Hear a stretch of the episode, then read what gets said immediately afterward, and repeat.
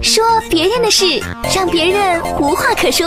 新闻二人转。你是否会想起的是红的？没错，那玩意儿还是你应该做的呀。太闹吃了哈！啊，你来或者不来，电影就在那里。你本节目实属娱乐，千万别较真儿。十月二十二号。豆瓣一网友发帖抱怨：本来今年打算囤点辣椒面和油泼辣子，结果打开某旗舰店，生气了。截图显示，某品牌天猫旗舰店预售价格三袋五十五元的油泼辣子，此前只售二十二点八元。一时间，网友纷纷跟帖，晒出双十一价格不降反升的商家。九月份数字两把一百六十元，现在一百一十元一把。呃，店名某个服装品牌的女士羊绒衫，今天提前加了购物车，眼睁睁看着它从四百九十九元变成了五百九十九元。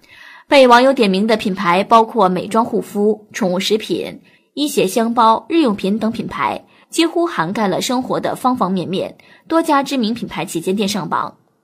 中国消费者权益保护法学研究会秘书长陈英江表示，先涨价再打折或降价，属于典型的价格欺诈行为。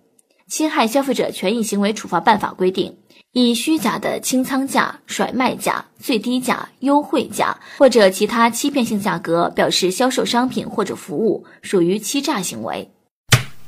一年一度的双十一又要来了，哎呀妈，这又是要卖肾的节奏啊！哈。不过我觉着单身汪们还是要感谢马云，马爸爸，因为他。才没有人在这个日子里问你这只汪脱单了没，而是问你买了啥。说实话，双十一的东西都挺便宜的。我看到爱了好久好久的瑞士表五折，特新水的限量球鞋四折，还瞄到一件五折封顶的羽绒服，可我还是忍住了，没有把它们放入我的购物车。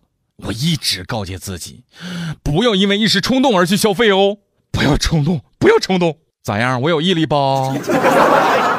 不过老师说了，心理学上把这种现象称为没钱。我相信有很多的朋友这两天都开始在网上淘货了吧？不过新闻不也说了吗？有很多商家先提价后打折，让消费者傻傻的都以为自己个赚了呢。俗话说得好，买的哪有卖的精？所以小伙伴们呢，睁大你们的双眼，好好的选一选。提前考察考察商品的价格，对比一下纸，别让人家给忽悠喽。另外，对于那些玩先提价再打折的把戏的商家，监管部门也应该及时出手了。一旦发现先提价再打折，必须要对电商和电商平台一起重罚，看他们以后还敢不？那么双十一来了，搁这块劝告男性朋友们，女生都是善良的，她们对各种各样的小动物毫无抵抗力，比方说。路虎、悍马、捷豹，当然还有天猫，防火防盗防败家娘们儿。早上出门或晚上下班回家，别忘了断个网、拔个网线，或者试试一下网络啥的。毕竟在这个时候，网速越快越危险。啊，断电这么 low 的事儿就别做了，小心过光棍节哦。或者在十一号起床，先打开老婆的网银和支付宝，输入三次错误密码再去上班，切记切记。